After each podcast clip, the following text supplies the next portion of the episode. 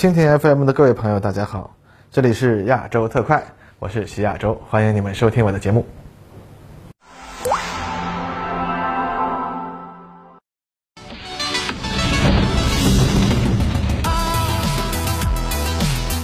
各位观众，大家好，欢迎收看本期的亚洲特快。那本期节目啊，咱们原本讲是讲啊这个日本空自的故事，但是呢，俄罗斯啊这个实力抢戏，苏霍伊设计局最新的单发五代机抢先亮相，这就让我们啊不得不来讲一期了。那空字啊，咱们往后稍稍啊。顺便呢，最近也有一个国内的大新闻引起了不少的朋友的关注，这就是新华社宣布啊，我国的可重复使用航天器又一次进行了亚轨道飞行。不过，关于这种飞行器呢，肯定是高度保密的啦。列车长呢也没有更多的信息可以透露。之前列车长也已经做过相关的视频，大家如果有兴趣，那可不妨去重温一下。那这里啊有个纠结的事情，本期节目播出的时候呢，大家应该已经知道这种在七月二十莫斯科航展上公开亮相的新型战斗机的正式名称和苏霍伊官方公布的一些相关信息了。但是列车长在写这个文章的时候呢，那还不知道啊，那没抢到先的这种抢先评测就很尴尬了，是不是？所以呢，这里呢我也得提醒各位，如果本期视频里说到的一些数据和信息与苏霍伊公司公开的有出入呢，呃，肯定还是要以他们官方公开的为准啦。那据俄罗斯塔斯社和社交媒体的说法呢，这种新机的代号可能是将军啊，这里不是说军衔，而是像象棋里面的这个将军啊，英语叫 checkmate 啊。那么目前啊，呃，我们就先沿用这个说法。目前公布的该机涂了蓝色的七十五的编号，不知道这是否意味着其型号是苏七十五或者 S 七十五。当然，这个等到本视频播放的时候呢，应该已经有答案了。不过我们呢，呃，也不是没有办法说嘛啊。最近雷社长也和在俄罗斯学习从事相关工作的一些朋友呢聊了聊，对俄罗斯航空工业的一些想法和方向呢有了一些新的了解。这里呢也可以和大家分享一下。那么首先，咱们还是根据现有的图片资料和各种渠道获得的关于俄罗斯新机的消息呢，给大家粗略的分析一下这架飞机可能的性能特点和设计亮点。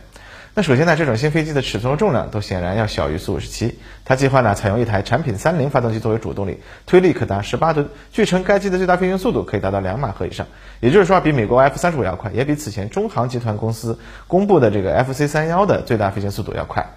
那么这里呢，呃，可能有个人认为啊，呃，不太靠谱的说法。这就是塔斯社报道出来，这种飞机的最大起飞重量十八吨。这个呢，我觉得似乎有些太小了。那美国 F 三十五 A A 的最大起飞重量可达三十一点八吨，发动机推力呢是十九点四吨。中国 F C 三幺，据之前珠海航展公布的数据，最大起飞重量二十八吨，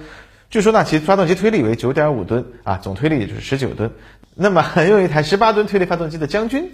最大起飞重量起码应该也有二十六点八吨以上。如果说为了强调高速性，那么推重比大一些，那么至少应该在二十五吨以上才对。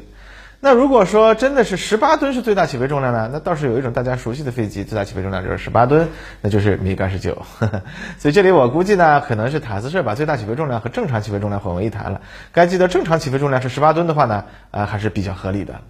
米格二十九的空重啊是十一吨，而我们知道第五代战斗机的空重因为结构比第四代战斗机复杂，而且啊有围绕弹舱而增加的这个死重，所以呢肯定会比较重。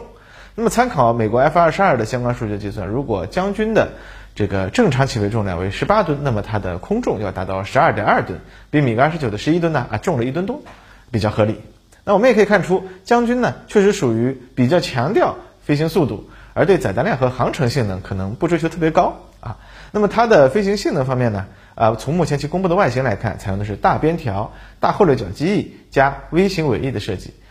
从肉眼啊要去判断一个飞机的气动性能，那是没办法说的，是吧？但是呢，如果设计合理，这个布局呢应该是可以兼顾超音速和亚音速机动性的。我们的歼二十那就可以做到这一点嘛，是不是？那以苏霍伊设计局雄厚的功力，相信他们也能做得不错啊。那么看这个外形，再加上这个下合式的进气道，会给人一种什么感觉呢？那就是波音当年参加 JSF 竞标的这个 X 三二啊减肥了啊。那这里面似乎就可以编个故事啊，说 X 三二下马之后，哎傻笑了一下，哈哈哈哈哈，此处不留爷，自有留爷处，处处不留爷，爷去投苏霍伊了啊。然后就到了俄罗斯，因为长期吃不饱饭，他就饿瘦了啊，然后就成了将军了，哈哈，啊哈哈哈。呃，这纯属瞎编，没有任何隐喻的意思，大家听了笑一下就好啊。那么，所以呢，这就形成了一种有意思的情况：中国的 FC 三幺呢，要说的话呢，是个 F 三十五的这个双发减肥版，而俄罗斯呢，则是这个 X 三二的减肥版。那看来全世界最后都认可了 JSF 当年竞标方案的合理性啊，只是对于 JSF 的基本构型呢，需要进一步减肥，那也是一样得到了全世界的认同。哎。那么这个所谓的减肥又是怎么回事呢？啊，我们知道当年的这个 JSF 啊是一个联合打击战斗机，特别强调对地攻击能力和航程，所以该机啊必须强调尽最大可能的啊增加机内容积，以塞入尽可能多的燃料和弹药。而到了俄罗斯现在，将军或者是我们之前的这个 FZ 三幺呢，虽然没有美国人这么强的打击任务，而是更多强调空战任务。但是相比四代机呢，仍然需要在比较小的起飞重量限制之内，尽可能的多带燃料，以增大航程。因此呢，最后结局就呃殊途同归了呗。那么从将军的进气口设计来看呢，它的呃进气口有比较大的前掠角，应该是为超音速飞行而优化的。这意味着啊，塔兹社提到的该机最大飞行速度超过二马赫的啊是很有可能的，甚至它有可能能够实现超音速巡航。那么不过呢，现在俄罗斯空天军的规模相比苏联空军大幅度缩水，啊，它已经改为了基地化部署，也就是说航程太短的飞机啊，对于俄罗斯空天军来说那是没有价值的。而将军呢，在尽可能的增大机内容积，采用单大推，大幅度减少油耗的这个情况下，航程呢可能会达到类似 F 十六的水平，作战半径呢能达到一千公里左右，那还是有希望的。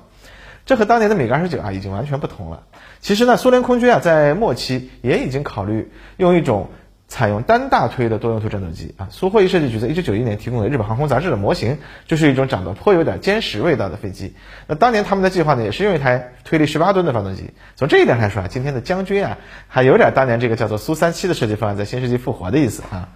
那只是呢，在这么一种相对轻巧的战斗机内塞入了这么大一个油箱，那么将军的弹仓肯定就是大不了的了。当年啊，美国的 X 三二为了获得尽可能大的弹仓，不得不把起落架舱装在了机翼里面。但是因为 X 三二的机翼本身就非常厚，而强调超音速性能的将军啊，肯定没法学这个，只能把起落架装在机腹里。最后的结果呢，就是弹仓啊，只能是在机身前部侧面非常狭窄的两条。那据推测呢，可能只能携带四枚导弹啊，弹仓门上挂两枚格斗弹，弹仓内有两枚中程弹。那如果是执行对地打击任务，这弹仓就很尴尬了，那可能只能携带专门设计的小直升炸弹或者空地导弹。那这就带来一个副作用。我们知道俄罗斯产品三菱发动机啊，目前它还在试验阶段，未来呢也要优先满足俄军苏五七战斗机的订单。那将军能得到它理想中的产品三菱吗？考虑到产品三零起码还需要几年的时间才能成熟，而目前尚处于全尺寸模型阶段的将军啊，哎，那也还没到能飞行的时候。那么未来其实很多变数都会存在。那么如果说将军要用幺幺七 S 发动机来进行首飞，甚至初期型就只能用幺幺七 S 发动机呢？那这个小弹仓就成为了 不折不扣的尴尬了，因为如果用了幺幺七 S 的话，那将军的这个飞行性能可能就得缩水。就算苏霍伊设计局功力深厚，那它这个气动外形啊能够取得很高的升速比，也依然能够保持两马赫左右的最大速度。那么航程怎么办呢？超音速机动掉速度以后，它能恢复上去吗？这些问题啊都会让将军变成一种短程截击机或者短程战斗轰炸机。这你都已经短程了，你这载弹量还是只能停留在携带几发小型炸弹，也带不了超远程空空导弹，那岂不就更尴尬了吗？啊，当然了，将军呢，看来应该还可以装备外挂武器，只是呢，如果外挂武器那隐身性能就没戏了，这就有点嗯，不太好说了，是吧？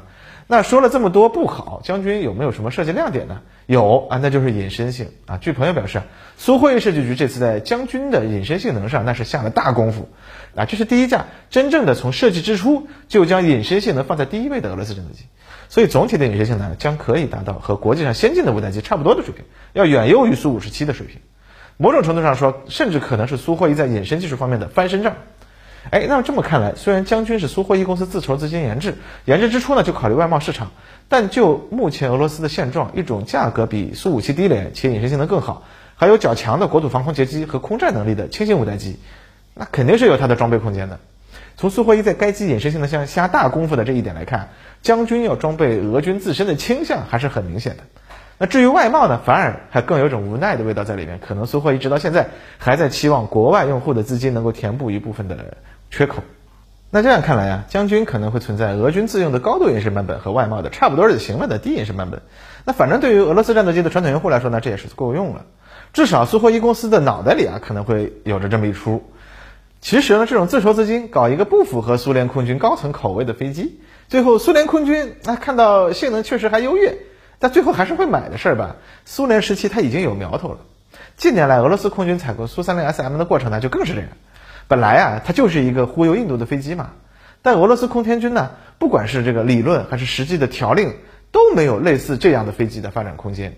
但是最后因为它的性能优越，还是由绍伊古亲自拍板，成为了今天俄罗斯空军的主力机型之一。那苏霍伊当然啊也要有样学样啊，学自己嘛啊，毕竟真正依靠外国市场支撑一个五代机啊，这事儿可能还是不太可能啊。那个这里面呢就得说，俄罗斯啊虽然已经不是苏联了，但有些苏联的老毛病它还是在的。比如说俄罗斯军方啊在接受新技术革命的速度上，和世界上那些比较敏锐的国家相比呢，肯定是非常迟缓了。很多时候呢，还真的需要科研单位来牵引他们。那苏五七在隐身方面不太行这回事儿吧？啊，本身也是和俄罗斯空天军当初提出的需求导致的啊，而不完全是俄罗斯科研单位的研制能力不行。哈，那么关于这个呢，还有一点可以说的，就是飞机的航程和机载设备的这些问题上，俄罗斯这种不敏感体现的似乎就更加明显，包括在将军上也一样。大家都知道啊，去年我们的杨伟大神出了一个美国的下一代战斗机 NGAD 的分析文章，里面就指出啊，高度隐身和超远的航程是该机最基本的特点，其目的呢就是能够在敌方空中啊长时间的维持存在。而俄罗斯方面呢，对于这个思路呢就非常的排斥，在俄军的概念中，战斗机啊长时间维持留空那没有意义嘛，你飞过去扔了炸弹或者打了敌人的飞机，赶紧回来，那不就完了吗？哎，但实际上美军早已发现。拥有多种传感器系统的高性能战斗机啊，长时间留空成为一个体系中的信息节点，往往能够发挥啊比直接进行空袭或者空战更大的价值。那当然，俄罗斯军队自身的技术水平，它也决定了他们确实很难独立的发展出类似美国这样的空军运用的思路。只是呢，如果连科研院所现在也就停留在这个水平上吧，哎，这就落后的有点多了。不过呢，我们也要用发展的眼光看问题。中国空军很大程度上也是在获得了先进的飞机之后，才开始接受美式的这种信息战思路的优越性。那俄罗斯啊，在开始装备苏三十五啊、苏五七啊这些的飞机以后啊，可能啊，他们也会开始接受和转变思路。只是呢，这个思路下看呢，可能将军他就不是特别适合的机型了。不过呢，这个已经是未来的事情了。现在来看呢，将军最快可能也得在二零三零年前后才能入役。等到他们再去搞下一代机型啊，那又要等了。那可见俄罗斯在航空领域啊，依然延续着苏联时期就开始的，始终比主要对手落后一代，一直在追赶，几乎没办法超车的这个状况。这个啊和他们在坦克导弹领域设计思路始终领先西方的状况，那截然相反。那看来苏联留下的也不光是遗产，它也有欠债啊。啊，那不论如何呢，俄罗斯的这个将军确实是一种在他们的现实条件限制之下，充分发挥聪明才智造出来的一个很有特色的飞机。它未来呢可能还是不明确，但是能够体现出俄罗斯近年来在军事技术领域研制能力有所恢复的这个现实。只是呢，这个相比某些大国啊一日千里的迅速追赶美国的这个步伐呀，他们不论是在思路还是能力上，好像都差了一截儿。那好了，这就是本期节目我们对于俄罗斯将军所做出的简要分析，希望大家看后不忘三连支持哦。好了，咱们下次再见。